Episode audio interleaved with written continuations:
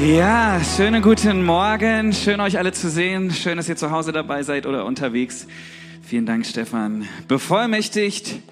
Teil 4 ist der letzte, der vorletzte Teil mittlerweile. Und ich hoffe, ihr konntet schon was mitnehmen von der Reihe. Ja, okay, ich höre ein verhaltenes Ja, das ist gut. Es wird heute weitergehen mit einer sehr spannenden Stelle. Und ich darf euch schon verraten, es könnte auch etwas unbequem werden heute. Also macht euch auf was gefasst. Ähm, freue mich total, eine sehr, sehr coole Stelle mit euch anzuschauen. Und ähm, da wollen wir direkt einsteigen. Und wenn du deine Bibel dabei hast, dann mach die doch gerne auf. Wenn du mitschreiben möchtest, tu das auch, dann fällt's schneller ins Herz. Also, wir sind heute in der Apostelgeschichte. Apostelgeschichte ist so das Buch, ähm, was anknüpft an das Lukas-Evangelium, ist auch vom gleichen Verfasser geschrieben. Und wir haben so den Moment, nachdem Jesus wieder auferstanden war. Wir wissen, er ähm, hat gelebt, ähm, hat drei Jahre gedient, hat den Menschen von Gottes Liebe gepredigt, er hat Menschen geheilt, hat Dämonen ausgetrieben, er hat Tote äh, auferweckt zum Leben, hat sehr, sehr viele Wunder getan. Und dann kündigt er seinen Jüngern an, dass er sterben muss. Ähm, die werden das am Anfang, glauben sie das nicht. Und dann irgendwann passiert das tatsächlich. Er stirbt am Kreuz. Und drei Tage später, das feiern wir in Ostern, steht er wieder von den Toten auf, besiegt den Tod und äh, die Sünde und wir dürfen wieder zu Gott kommen und er verändert diese Welt für immer. Die Frage ist allerdings, wie ging es danach weiter? Und wenn euch das interessiert, dann lest mal die Apostelgeschichte, weil das ist wirklich ein Hammerbuch, ein Megabuch. Ähm, und die, das erste Kapitel hat schon total in sich. Und zwar möchte ich mal den, den Kernvers für heute lesen, das Apostelgeschichte 1, Vers 8. Da heißt es, aber ihr, sag mal, aber ihr werdet Kraft empfangen. Hier steht Dynamis, das kennt ihr vielleicht schon von Dynamit. Ja, eine wirkliche Kraft empfangen, wenn der Heilige Geist auf euch gekommen ist.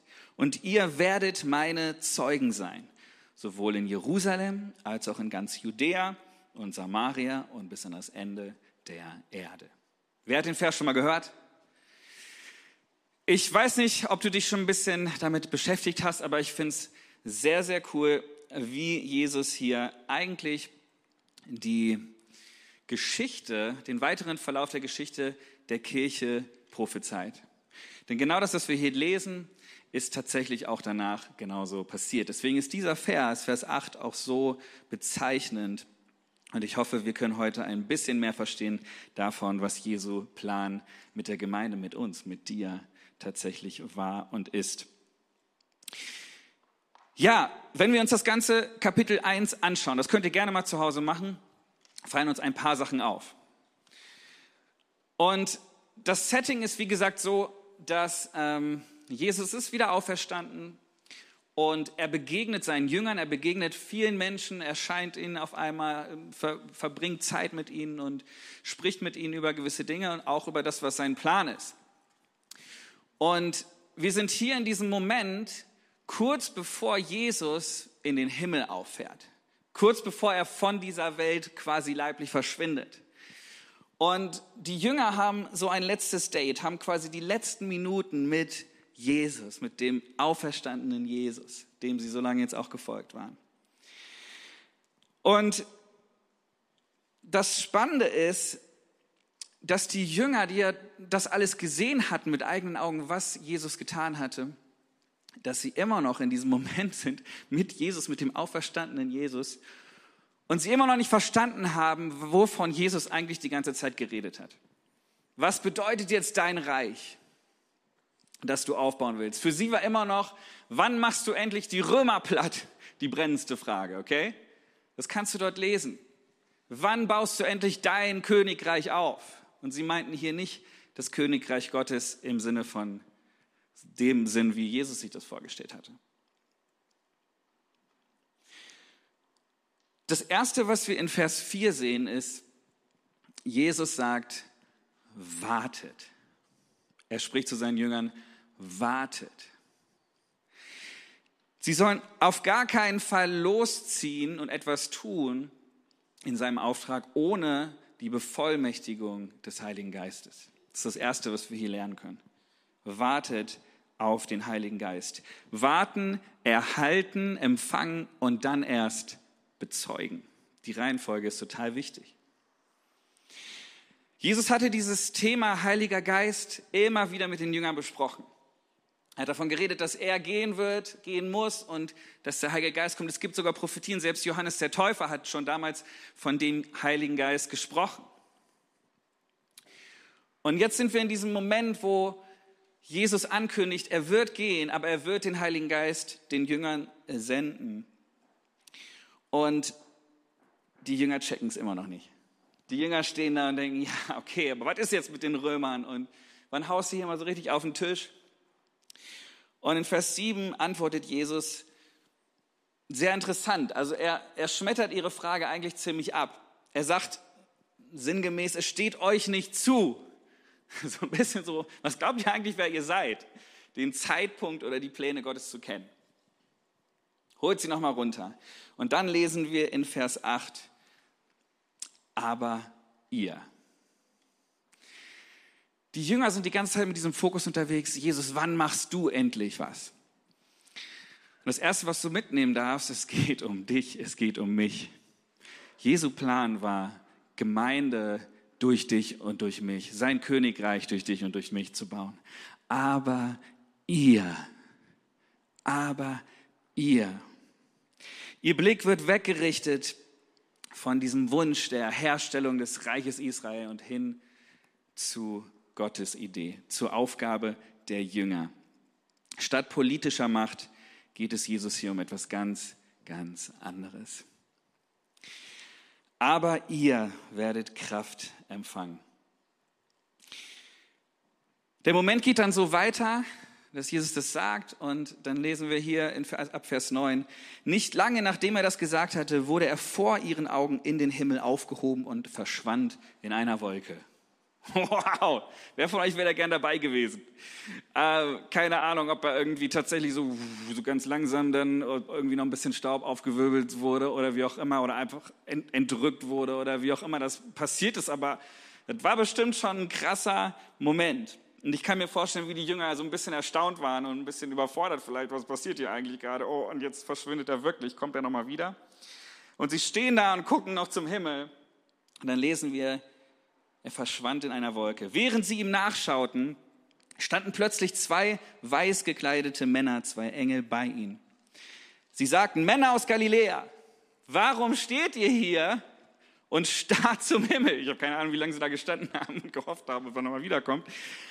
Jesus ist von euch fort in den Himmel geholt worden. Eines Tages wird er genauso wiederkommen, wie ihr ihn habt fortgehen sehen. Jesus, er, er weiß, er kennt seine Jünger. Er schickt direkt zwei Engel, die sie beruhigen, die sie trösten, die sie erinnern. Hey, Jesus ist zwar jetzt äh, fortgegangen, aber er hat euch doch versprochen, er hat euch eine Aufgabe gegeben. Jetzt seid ihr dran. Er tröstet sie. Er erinnert sie. Mit anderen Worten sagen sie, hey, ihr habt diesen Auftrag, bis Jesus wiederkommt. Bis er wiederkommt. Und ich glaube, das ist der gleiche Auftrag, den wir heute als Kirche haben. Dieser Auftrag gilt für dich und für mich. Wir sollen es diesen Aposteln, den Jüngern gleich tun. Ausgerüstet mit dem Heiligen Geist. Diese Welt verändern. Und es ist total cool, das hier zu sehen, weil es diese dieser, dieser Vers, diese, dieses letztendlich prophetische Wort, was Jesus hier spricht zu seinen Jüngern, nur wenig später lesen wir, was an Pfingsten passiert ist. Denn tatsächlich kommt der Heilige Geist in einer Kraft auf sie. Wir lesen davon, dass es wie ein Rauschen, wie ein, ein, ein Brausen eines mächtigen Sturmes ist. Die sind alle total durcheinander. Du kannst dir das mal in Ruhe ähm, durchlesen. Die, die fangen an, in anderen Sprachen zu reden und äh, Leute verstehen die auf einmal, obwohl die aus einer anderen Region kommen und so weiter und die Sprache gar nicht sprechen könnten und es ist totales Durcheinander und die denken alle, die sind betrunken und aber es ist der Moment, wo Gott genau das tut, was er hier schon prophezeit. Er schenkt seinen Heiligen Geist, er schenkt die Kraft, des Heiligen Geistes seinen Jüngern. Die gleiche Kraft. Und der Schlüssel davon, dass die Kirche von diesen paar Jüngern bis zu 20 Millionen, schätzt man ungefähr, nur 200 Jahre später gewachsen ist, ist dieser Moment. Das ist der Schlüssel. Apostelgeschichte 1, Vers 8. Aber ihr werdet Kraft empfangen, um meine Zeugen zu sein. Wir hatten schon darüber gesprochen, Jesus hat vor, vor zwei Wochen habe ich darüber gesprochen, hat den Jüngern Autorität gegeben über die unsichtbare Welt. Vielleicht erinnert ihr euch. Aber jetzt ist auf einmal was anderes im Gespräch und zwar Kraft zu empfangen, um Zeugen zu sein. Die Ausgießung des Heiligen Geistes hat ein klares Ziel hier in diesem Kontext und das ist es, Zeuge zu sein, zu bezeugen. Und ich dachte mir, es ist spannend, glaube ich, das, das Wort Zeuge nochmal gemeinsam mit euch anzuschauen. Was bedeutet das überhaupt, ein Zeuge zu sein, wenn wir zum Beispiel dieses deutsche Wort Zeuge gebrauchen? Was bedeutet das? Ein Zeuge, eine Zeugin ist jemand, der bei einem Ereignis, einem Vorfall oder ähnlichem zugegen ist oder war und darüber aus eigener Anschauung oder Erfahrung etwas sagen kann. So wird das definiert. Ich weiß nicht, wer von euch schon mal vor Gericht war und dort schon mal ein Zeuge war. Oder bei einem Autounfall warst du vielleicht ein Zeuge, du hast etwas gesehen und musstest sagen, ja, so war das, ich habe das mit eigenen Augen gesehen. Und der Punkt ist dabei, du kannst nur das bezeugen, was du auch erlebt hast. Du kannst nur bezeugen, was du auch selber gesehen hast. Im Gericht als Zeuge auszusagen, ist was Ernstes. Du wirst unter einen Eid gestellt, die Wahrheit zu sagen. Du sollst beschwören letztendlich, ja, so wie ich das sage, so war es auch, so ist es geschehen. Das kann ich bezeugen. Und das ist so, glaube ich, das Wort, was wir noch am ehesten kennen und die, die Bedeutung, diesen, diesem Kontext Zeuge. Aber das Wort, was hier im Griechischen steht, ist Martus und hat die gleiche Wortwurzel wie Vielleicht kennt ihr das von dem Wort Märtyrer. Schon mal gehört? Wir haben, ich weiß nicht, wie es dir geht, aber ich habe direkt so eine eher negative Assoziation mit diesem Wort Märtyrer. Ja? Man kennt es vielleicht aus den Nachrichten oder so, dass jemand den Märtyrertod gestorben und hat andere Leute mit in den Tod genommen oder wie auch immer. Aber hier steht genau dieses Wort. Martus, Zeuge sein. Das bedeutet so viel wie jemand, der ein öffentliches Bekenntnis über seinen Glauben vor einem Tribunal ablegt und dafür eine Bestrafung erleidet.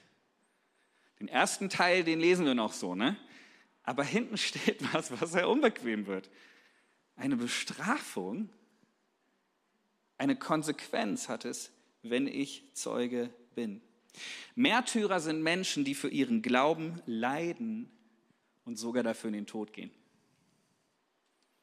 Die Märtyrer, die wir auch in der Bibel kennen, sie bezeugten ihren Glauben, auch wenn es von ihrer Umgebung nicht erwünscht war. Martus, das ist hier das gleiche Wort, was gebraucht wird, was auch in Apostelgeschichte 22 später steht, wo Paulus, der als Römer ähm, gestartet ist und, und als Saulus noch die Christen verfolgt hat, dann eine radikale Bekehrung, also einfach einen Moment mit Gott hat, wo Gott ihm ähm, die Leviten liest und, und, und, und ihm begegnet und ab dem Tag verändert sich sein ganzes Leben und Saulus wird zum Paulus und Paulus setzt sich ein für das Evangelium und für das Wort Gottes und ist letztendlich einer der Schlüssel dafür, dass es sich in die ganze Welt ausbreiten kann. Aber Paulus erlebt genau das später auch. Es wird unbequem für ihn. Er steht vor einem Tribunal, er muss sich rechtfertigen für das, was er glaubt. Er wird ausgepeitscht. Er leidet für seinen Glauben. Und ich glaube, das ist auch mal gut, das auszuhalten, das zu hören, das Zeuge sein, das, was unsere Berufung ist als Jünger Jesu, dass es auch etwas Unbequemes beinhaltet. Genau dazu will Gott dich und mich bevollmächtigen. Wir sind nicht dazu berufen, unseren Glauben, unsere Hoffnung für uns zu behalten. Wir sind nicht dazu berufen, uns ein schönes Leben mit dem Heiligen Geist zu machen. Du darfst gern ein schönes Leben haben. aber wir sind auch dazu berufen, Zeuge zu sein. Wir alle sind dazu berufen, anderen von dieser Liebe Jesu, von dieser Botschaft, von unserem Glauben zu erzählen. Das ist nicht Jesu Job, sein eigenes Werk zu bezeugen, sondern es ist deiner, es ist meiner. Aber ihr, sagt er. Deswegen glaube ich folgenden Satz, Mission ist keine Option, sondern Obligation. Mission ist dein Auftrag. Wir alle sollen Zeugen sein. Wozu haben wir diese Kraft empfangen? Um Zeugen zu sein. Gott will uns diese Kraft in Form des Heiligen Geistes geben. Und ich glaube, wir alle brauchen diese Kraft. Du siehst, wenn du zum Beispiel den äh, Petrus dir anschaust, nachdem Jesus festgenommen wurde, und Petrus war immer der mit der größten Klappe. Ja, Jesus, ich werde für dich sterben, ich werde alles für dich tun. Aber du liest auch, dass er der Erste war, der Jesus dreimal verleugnet. Da war nichts mit Zeuge sein. Der war so klein. Der hat so getan, als wenn er Jesus nicht kennt. Und interessanterweise ist das zu einer Zeit geschehen, wo er den Heiligen Geist so auf diese Art, die Kraft des Heiligen Geistes, um Zeugen zu sein, noch nicht hatte. Deswegen können wir sagen, wow, selbst Petrus brauchte das, selbst die Jünger, sie brauchten wirklich diese Kraft des Heiligen Geistes, obwohl sie so nah an Jesus dran waren, obwohl sie mit eigenen Augen gesehen hatten, was er getan hat. Du brauchst, ich brauche diese Kraft, um Zeuge zu sein.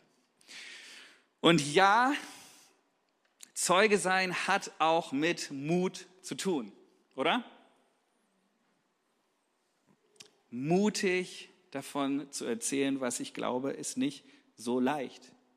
Und wir lesen in der Bibel ganz viele Beispiele, auch nach der Apostelgeschichte, was alles passiert ist, wo Menschen genau diesen Mut bewiesen haben und wo sie dafür gelitten haben.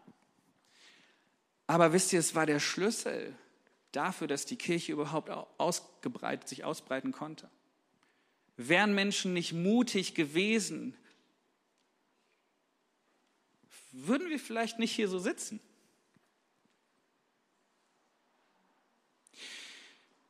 Es ist okay, Angst zu haben. Ich sage immer, Mut bedeutet nicht, keine Angst zu haben, sondern Mut bedeutet, der Stimme des Glaubens mehr auf sie zu hören, als auf die Stimme der Angst. Da können wir jetzt auch nochmal drüber sprechen. Ja, welche Stimme hörst du, ja? Schenk der Stimme des Glaubens mehr Gehör als der Stimme der Angst. Ich weiß nicht, ob du die Nachrichten so ein bisschen verfolgst, aber wenn du nach Afghanistan guckst im Moment, leiden Christen, leiden unsere Geschwister in einem Maße, wie wir uns das gar nicht vorstellen können. Und ich werde gleich auch noch mal ein bisschen über unsere Komfortzone sprechen. Aber lass das mal auch noch mal sinken in dich, wo du hier sitzt und, und es dir gut geht und du keine Verfolgung in dem Sinne erleidest. Ich glaube nicht, dass wir im Moment da sind wo unsere Geschwister in anderen Ländern sind. Wenn du, dir mal, wenn du dich mal mit, mit Open Doors unterhältst und sie erzählen dir, was in den, in den Ländern auf der Welt so los ist, wie Christen leiden, das ist eine ganz andere Art von Mut. Das ist eine ganz andere Art von Glauben, von, von Glauben bezeugen, von Jesus bezeugen.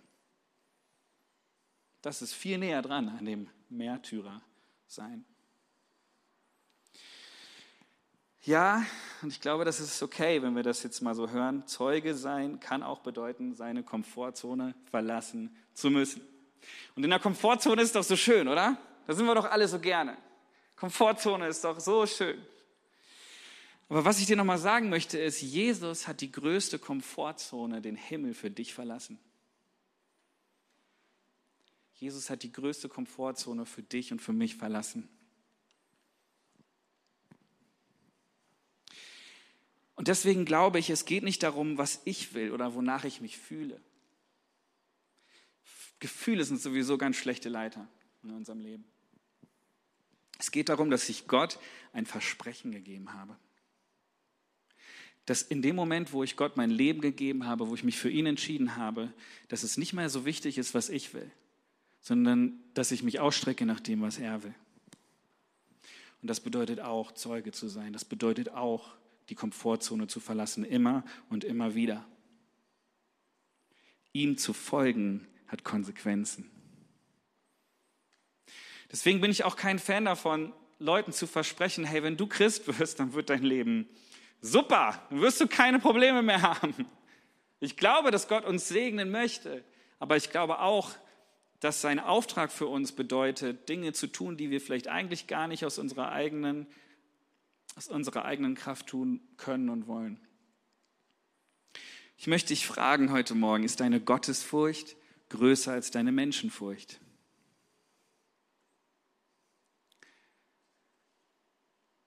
Nimmst du das ernst, was Gott dir für einen Auftrag gegeben hat, dir und mir? Oder suchst du dir vielleicht die schönen Seiten lieber raus? Gemeinschaft haben und Gottesdienst und so, ja, das nehme ich gern mit. Aber Zeuge sein, da wo ich bin, oh, ich glaube, es hat viel mit diesem Prinzip zu tun, dass ich Gott mehr fürchte als das, was die Menschen sagen. dieser Auftrag, Zeuge zu sein, es ging nicht spezifisch irgendwie an, an Gemeinde oder so, als eine Einrichtung, als eine Konstitution oder was auch immer, sondern er hat es seinen Jüngern gesagt, er hat es dir und mir übertragen gesagt. Jeder Mensch, der an Jesus glaubt, soll das bezeugen, dass er das tut. Und ich möchte noch mal so ein bisschen einsteigen und, und dich mal so ein bisschen rauskitzeln. Ich hoffe, es ist okay heute. Zeuge sein gilt nicht nur für die Extrovertierten. Zeuge sein sollen wir alle. Auch die Introvertierten können auf ihre Art Zeuge sein. Wenn du dir die Jünger anschaust, dann waren da sehr, sehr unterschiedliche Typen dabei. Ja, so die ursprünglichen zwölf Jünger. Da waren die Lauten, da waren die Extrovertierten, aber da waren auch die Ruhigen dabei. Und Jesus hat mit allen von ihnen Geschichte geschrieben. Und ich glaube ganz fest, wenn ich die Kraft Gottes ernst nehme in meinem Leben, dann habe ich eigentlich keine Entschuldigung mehr. Dann habe ich eigentlich keine Ausrede mehr. Und ich weiß nicht, wie es dir geht, aber ich, ich irgendwie muss so drüber schmunzeln, weil wir Christen, wir sind schon echt die Besten in Ausreden, oder? Wir sind die kreativsten, wenn du so willst, wenn es um Aus, Ausreden geht. Wir wir sind vielleicht zwei, drei Monate mit unserer Freundin zusammen, aber statt dass ich sage, du, irgendwie passt das nicht so und ähm, ich glaube, ich mag dich doch nicht so, wie ich am Anfang dachte, ist es dann eher so, ja, also der Herr hat mir gesagt und ich bin gerade in so einer Season auch in meinem Leben und ich will mehr so ich und der Herr und das ist auch überhaupt nichts, hat überhaupt nichts mit dir zu tun, du bist echt super und so, aber ich habe da irgendwie keinen Frieden drüber gerade und so. Sag doch einfach, was Sache ist. Wir sind so gut im Ausreden erfinden. Oder, das ist ganz witzig, unter Pastoren ist das immer so ein Code, ne? So, wenn du gefragt wirst, so, hey, möchtest du vielleicht irgendwie dies und das tun und mitarbeiten oder sowas? Und die Antwort ist dann so, ja, da muss ich mal drüber beten, ob das jetzt wirklich dran ist und so. Sag einfach nein. nein, ich will nicht, nein, ich kann nicht oder was auch immer. Aber so dieses, oh, ich muss da drüber beten. Ey, ich bin voll der Freund vom Beten, aber schieb's nicht auf Gott, wenn du dich nicht traust, einfach mal klar Nein zu sagen. Gib mir lieber ein klares Nein und sag nicht, ja, ich muss da drüber beten. Und dann in zwei Wochen frage ich nach, ja, ich muss da noch weiter drüber beten. Auch wenn es ums Glauben bezeugen geht, sind wir gut in Ausreden. Ist schon mal aufgefallen? Da gibt es so verschiedene Gruppen, verschiedene, verschiedene Sachen, wo du dich vielleicht auch drin wiederfindest. Ich hoffe, es kriegen alle ihr Fett weg. Moment, also, wenn einmal vielleicht die älteren Geschwister unter euch, unter uns. Ja, und die sagen, hey, das ist echt super, so Gott zu bezeugen, in Glauben und so, und das habe ich auch gemacht und ähm, wir haben das ja auch schon alles erlebt, aber wir lassen es jetzt mal ein bisschen ruhiger angehen. Wir lassen jetzt mal die Jüngeren das machen. Das ist jetzt nicht mehr so unsere Aufgabe ihr lieben älteren Geschwister, macht meinetwegen ruhiger, aber hört nicht auf, von dem zu erzählen, von dem zu, das zu bezeugen, was ihr erlebt habt. Ihr habt so viel erlebt, ihr seid uns Jüngeren so viel voraus. Ihr könnt so einen Glauben in anderen entfachen durch das, was ihr erlebt habt mit Gott. Behaltet das nicht für euch. Bezeugt das, was Jesus in eurem Leben getan hat. Bezeugt seine Treue. Über 50 Jahre vielleicht kannst du sagen, Gott war treu und er hat das und das und das getan. Bezeugt seine Hoffnung. Bezeugt, wo ihr durch Täler gegangen seid in eurem Leben, die wir vielleicht noch gar nicht erlebt haben. Wo Gott dir deinen Ehepartner genommen hat und du hast trotzdem 20 Jahre noch treu an ihm festgehalten. Und er lebt, wie er dir nah war. Erzähl solche Sachen, behalte es nicht für dich, lehn dich nicht zurück und denke, es ist nur was für die anderen. Ihr älteren Geschwister, wir lieben euch, wir schätzen euch, wir brauchen euch. Ihr Jüngeren, ja, ich will schon so auch mal von Jesus erzählen, ähm, aber ich mache das dann auf dem Summerride, da in Ostdeutschland, wo mich keiner kennt, wo ich ganz weit weg bin von meinen Schulfreunden, weil ich will eigentlich schon, dass auch meine Schulkameraden in den Himmel kommen und so und Jesus kennenlernen, aber so uncool und ah, ich weiß nicht, ob die mich dann noch mögen und wenn ich da mit der Bibel komme und so, das ist bestimmt voll out. Du bist nicht zu jung. Du bist nicht zu jung, Gottes Liebe, Gottes Kraft in deinem Leben zu bezeugen. Denk nicht, du bist zu jung, denk nicht, du hast noch nichts erlebt.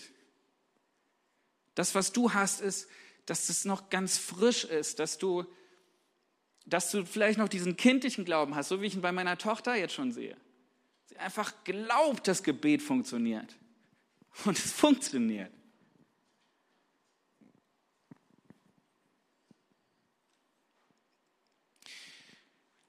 Wir Eltern, ja, ich bin ja auch gerade in so einer Phase, meine äh, Töchter werden jetzt äh, nächste Woche drei und fünf. Und ähm, es ist total krass, wie schnell die Zeit verging. Meine Größte geht nächstes Jahr in die Schule. Das kann ich mir gar nicht vorstellen.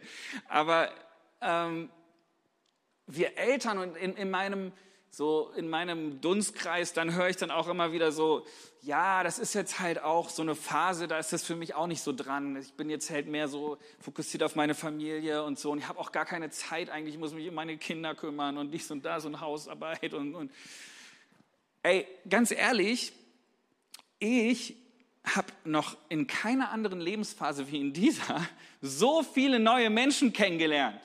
Sei das auf dem Spielplatz, wildfremde Menschen, mit denen ich auf einmal über den Glauben geredet habe. Äh, sei das beim Ballett von meiner Tochter, sei das ähm, äh, Kindertouren, was es da alles gibt. Im, über den Kindergarten ist, es gibt so viele Möglichkeiten. Versteck dich nicht dahinter. Nimm das nicht als Ausrede. Du hast so eine, ich habe es so genossen, das war auf dem Summerite jetzt auch so cool, mit, mit drei, vier Familien, mit Kindern dort einfach auf dem Spielplatz abzuhängen. Und du lernst einfach Leute kennen. Es geht so schnell und, und diese Zeit ist keine vergeudete Zeit, sondern es ist Zeit, wo du ganz praktisch durch dein Leben Zeuge sein kannst. Du musst es nur wollen. In Gemeinde geht es auch gut ab. Ne? Da sind wir dann manchmal so ganz, ganz geistlich unterwegs. Vielleicht hast du schon mal von dem fünffältigen Dienst gehört. Dann fangen an Leute dir zu erzählen, ja, also ich wäre ja auch gern so der Evangelist, der so seinen Glauben bezeugt, aber ich bin mehr so der Prophet oder ich bin mehr so der Hirte und auch so ein bisschen Lehrer und so. Das ist eigentlich eher so für die anderen. Ich, ich bleibe lieber bei dem, was ich kann. Und ich könnte noch so ein paar andere Vorurteile oder Ausreden rausholen. Ich glaube aber, was wichtig ist, ist, dass wir begreifen, dass eigentlich niemand eine Ausrede hat. Keiner, der hier sitzt, hat irgendeine Ausrede, weil wir glauben alle an Jesus Christus, hoffe ich. Und das bedeutet automatisch, dass wir berufen sind, dass wir einen Auftrag haben, Zeugen zu sein.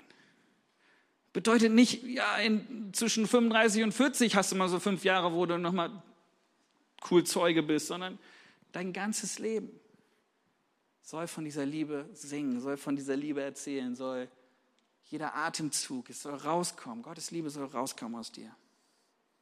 Lass uns keine Ausreden mehr zulassen. Ich glaube, das sind nicht nur faule Ausreden, sondern das sind auch Lügen, die der Feind uns eintrichtern will. Ihr wisst ja noch, der Vater der Lüge. Er will uns davon abhalten, Zeuge zu sein. Er will uns davon abhalten, dass Gottes Reich wächst und sich ausbreitet. Weißt du, ich glaube, ja, es hat was Unbequemes, aber wir haben diese Kraft. Wir haben diese Kraft des Heiligen Geistes, um Zeugen zu sein. Und was ich auch glaube, ist folgendes. Du wirst nur einen Durchbruch im Übernatürlichen haben, wenn du im Natürlichen treu bist. Ich sage es nochmal. Du wirst nur einen Durchbruch im Übernatürlichen erleben, wenn du gehorsam im Natürlichen bist. Was bedeutet das? Wenn du gehorsam deinen Mund und dein Leben gebrauchst, um Jesus zu bezeugen, dann wird Gott mit seinem Heiligen Geist das Übernatürliche tun. Denn denk dran, es ist auch wieder diese Abhängigkeit hier. Es bist nicht du, der die Menschen rettet. Es ist die Kraft des Heiligen Geistes. Es muss zusammengehen. Dein Zeugnis wird gebraucht. Und dann kommt der Heilige Geist und er schenkt seine Kraft und er macht den Rest. Er überführt die Herzen. Er bewegt die Menschen, sich für Jesus zu entscheiden. Er ist der Vermittler.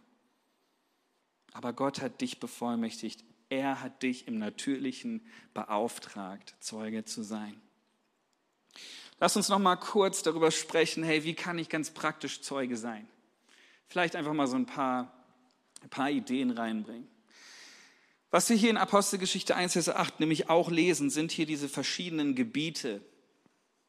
Jerusalem, Judäa, Samarien bis an das Ende der Welt. Und das ist ziemlich cool, wenn wir diese vier Bereiche uns anschauen, dann ist es so, dass Jerusalem war so das Nächste. Ja, es ist eine, eine Ausbreitung territorial gesehen.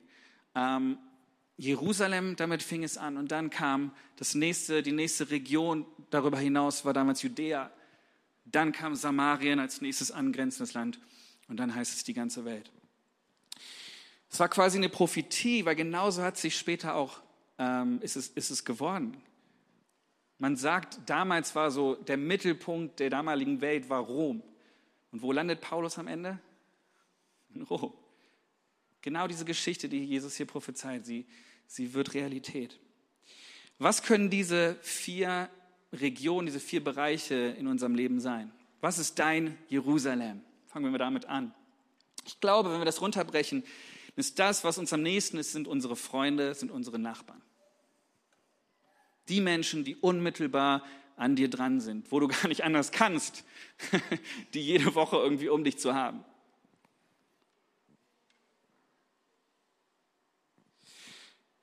Dann kommt dein Judäa.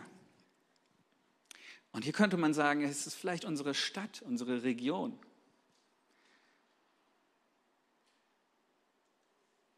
Ist hier noch jemand, der Glauben hat für diese wunderschöne Stadt Bonn, dass sie an Jesus glaubt?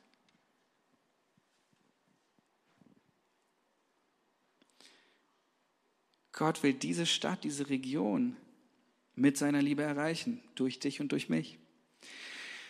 Was ist dein Samarien? Vielleicht ist es Deutschland für dich, es ist dein Land, vielleicht ist es dein Heimatland, aus dem du kommst. Und es wird, ihr merkt schon, wir werden immer mehr gestretcht. Gottes Auftrag, Gottes, Gottes Plan war so viel größer, als wir uns das vorstellen konnten. Wie können wir ein ganzes Land erreichen?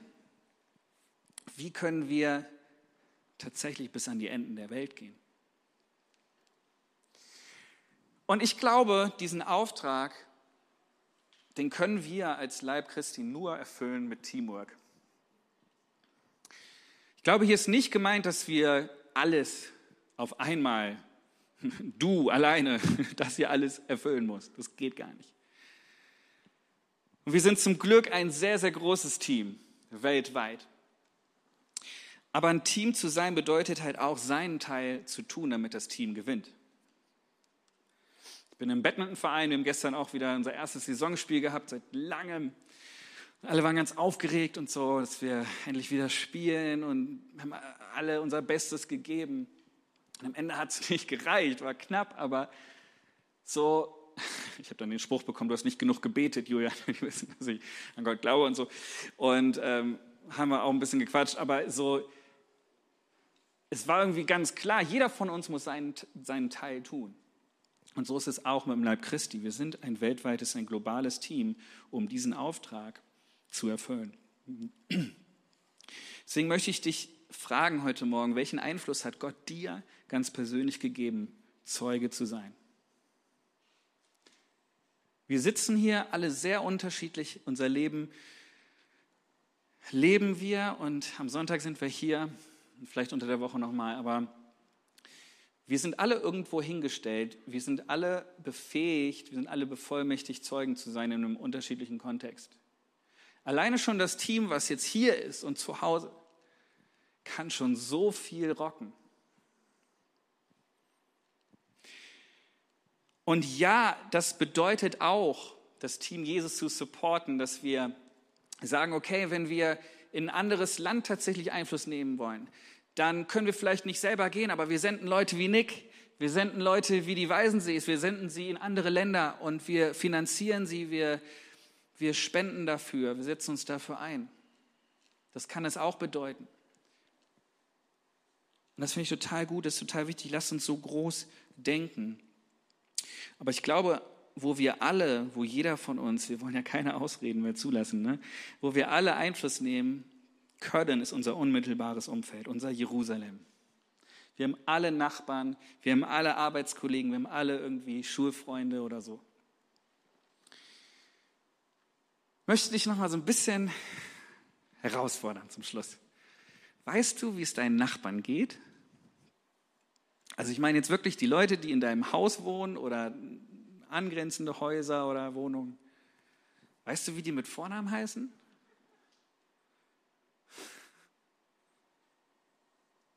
Wann hast du das letzte Mal mit ihnen gesprochen? Lass uns das doch mal ein bisschen runterbrechen. Wir reden hier die ganze Zeit über Zeugen sein und so. Wann hast du überhaupt mal das letzte Mal mit deinem Nachbarn Kontakt gehabt? So ganz unkompliziert. Bitte geh nicht hin und klinge und sag übrigens, ich muss ja jetzt mal Zeuge sein, sondern frag erstmal nach dem Namen und hey, ich bin übrigens der und baue Beziehung. Aber tun wir das überhaupt? Wie bist du da drauf? Und ich will dir heute Morgen überhaupt kein schlechtes Gewissen machen, aber trotzdem glaube ich, ist es wichtig zu gucken, was, was hat Jesus gedacht? Was hat Jesus vorgehabt? Ich möchte uns alle daran erinnern, dass wir einen Auftrag haben und der kommt nicht von der Kirche, der kommt nicht von mir, der kommt von Jesus selbst. Und mit der Komfortzone ist das ja so, wir wollen da nicht raus. Ne? Wir müssen gezwungen werden, aus der Komfortzone rauszu, rauszukommen. So sind wir Menschen. Es ist einfach zu unbequem. Deswegen lasst mich doch mal heute ganz kurz noch derjenige sein, der es etwas unbequem macht für dich. Wozu? Damit du den Einfluss hast, bekommst, für den Gott dich beauftragt hat, Zeuge zu sein. Gib weiter, was du bekommen hast. Vielleicht hörst du gerade zu und du bist total gut vernetzt mit deinen Nachbarn, mit deinen Arbeitskollegen, was auch immer. Ähm, und du musst hören, hey, mach mal wieder den Mund auf. Erzähl mal wieder, was du eigentlich glaubst. Red nicht immer nur über Fußball oder was auch immer. Beziehung bauen ist super. Aber nutze auch die Beziehung, um irgendwann mal dazu zu stehen, was du glaubst. Vielleicht musst du das mal hören heute. Mach mal wieder den Mund auf. Trau dich mal wieder. Vielleicht bist du auch hier und du musst mal hören, mach mal den Mund auch mal wieder zu. Wisst ihr, was ich meine? Vielleicht bist du jemand, der die ganze Zeit predigt und bam, bam, bam und die, die sind schon so, oh, der schon wieder mit seinem Jesus und so. Hey, das richtige Maß ist auch angemessen, okay? Vielleicht bist du ist es für dich dran, dass du heute mal prüfst, ob du vielleicht einfach mal einen Kuchen backst oder irgendwas anderes tust, irgendwie mal Gemeinschaft baust und Jesus mal kurz rauslässt. Habe ich das laut gesagt? Ja, ne? Aber es geht ums Herz. Es geht darum, dass du erstmal eine Beziehung aufbaust mit, der, mit, dem anderen, mit dem anderen Menschen, mit deinem Nachbarn. Eine Grundlage äh, entstehen kann für Vertrauen. Investier dich in Gemeinschaft. Geh in einen Sportverein. Komm raus aus deiner christlichen Blase. Sorry, Leute, aber es, es geht so schnell, dass wir uns nur noch um uns selber drehen und nur noch irgendwie miteinander unterwegs sind. Das war nicht die Idee von Kirche.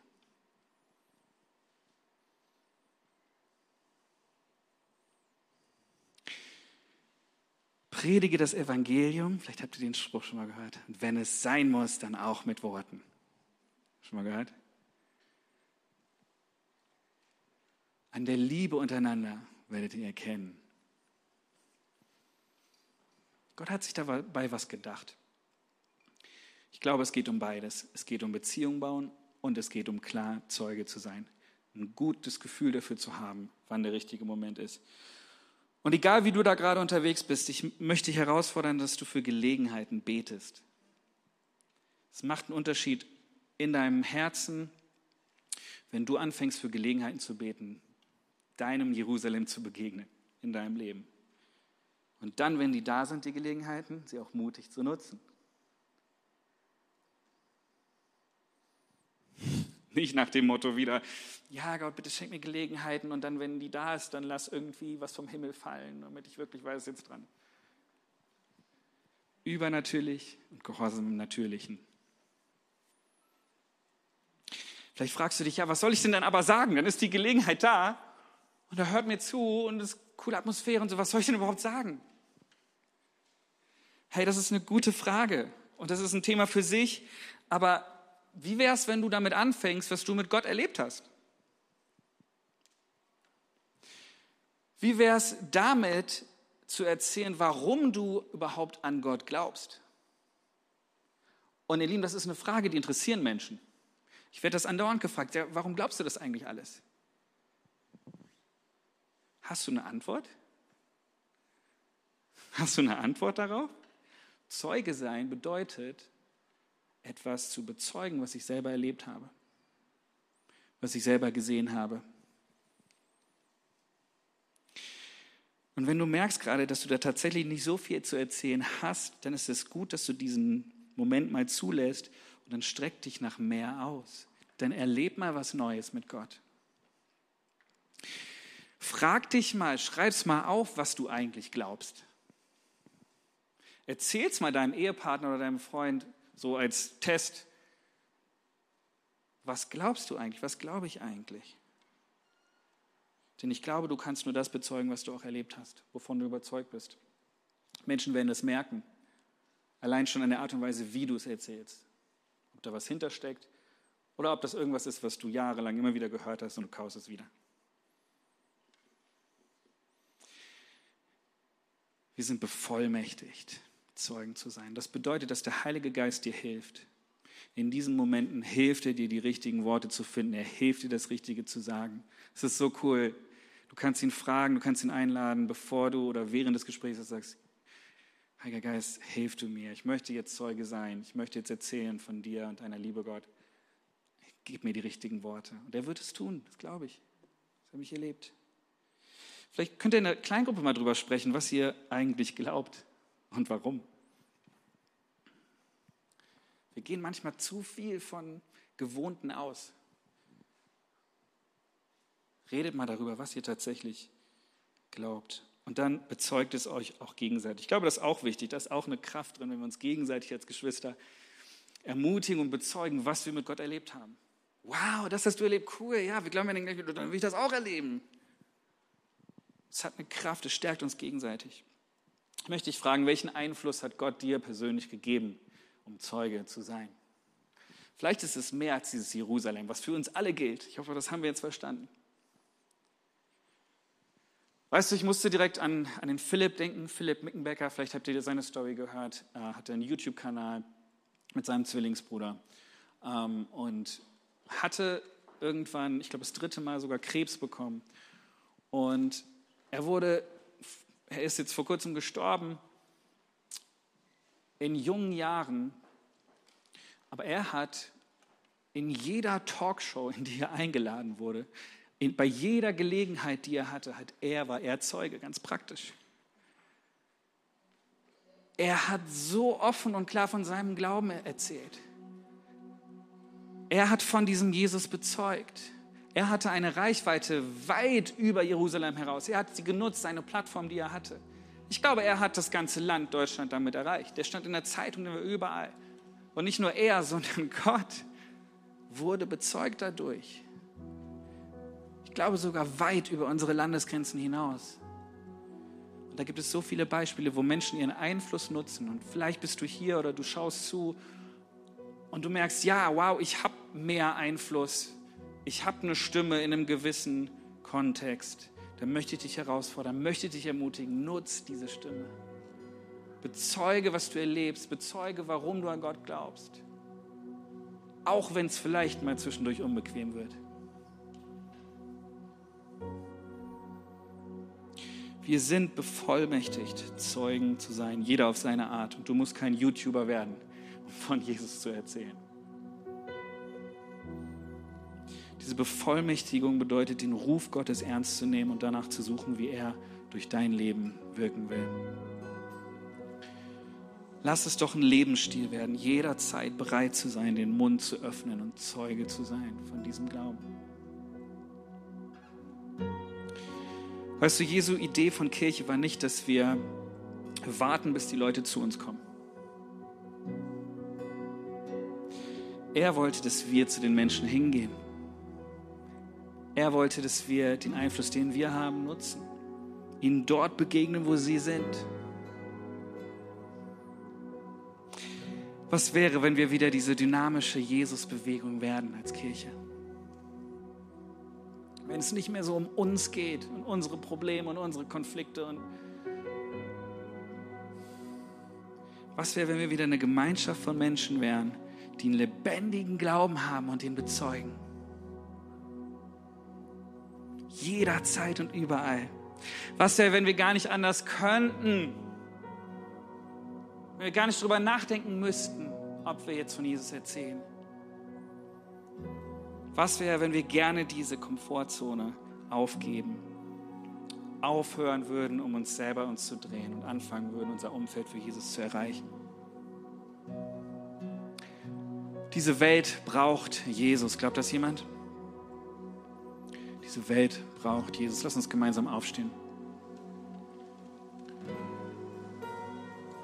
Hey, ich glaube, es ist immer gut, Dinge festzumachen und wenn Gott zu dir gesprochen hat, gerade jetzt, möchte ich, dass wir zwei Dinge tun. Ich möchte einmal, dass du dein Handy rausholst oder irgendwas, wo du drauf schreiben kannst. Und dass du das praktisch festmachst. Ich glaube, es ist so ein Segen darauf, Dinge festmachen. Wenn Gott irgendwas in dir bewegt hat, wenn Gott dich motivieren hat, Zeuge zu sein in deinem Umfeld, dann möchte ich dich, während wir jetzt gleich nochmal einsteigen und den Song singen, möchte ich dich fragen, hey, wer ist diese eine Person, mit der du anfangen willst? Wer ist dieser eine Mensch, den Gott, den der Heilige Geist dir gerade jetzt auf dein Herz legt, wo du weißt, ja, eigentlich, ich habe da schon Beziehung, ich bin da dran in der Person und ich will mutiger werden. Ich will die nächste Woche nutzen, um dieser Person meinen Glauben zu erzählen. Ich will das Evangelium, ich will Schritte gehen. Ich will nicht nur, dass ich es gehört habe, sondern ich will anfangen, es zu tun. Ich will rauskommen aus meiner Komfortzone. Da möchte ich dich herausfordern, gleich während dieses Songs, schreib dir einen Namen auf. Und wenn du auch noch so mutig bist, dann zeigst deinem Ehepartner, dann schick jemand eine E-Mail, hey, ich habe diese Person aufgeschrieben und frag mich nächste Woche, ob ich es getan habe. Oder in zwei Wochen. Aber mach's konkret. Und das andere, was wir gleich tun wollen, ist, dass wir uns ausstrecken nach dieser Kraft des Heiligen Geistes. Das heißt aber, ihr werdet Kraft empfangen, um meine Zeugen zu sein. Wer von euch braucht diese Kraft heute Morgen? So lass uns einsteigen, lass uns nochmal in den Lobpreis gehen und lass uns uns ausstrecken nach dieser Kraft. Heiliger Geist, danke, dass du hier bist, dass du durch die Reihen gehst, dass du unsere Herzen bewegst. Wir wollen uns ausstrecken nach deiner Kraft.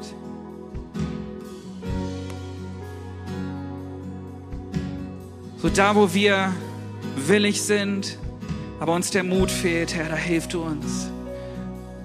Komm mit deiner Kraft. Bevollmächtige du uns, jeden Einzelnen, der sich jetzt gerade danach sehnt. Wir wollen deinen Auftrag leben, Herr. Danke, Jesus, dass du uns begegnest. Komm, verändere unsere Herzen in diesem Moment. Lass uns Dinge konkret festmachen, Herr.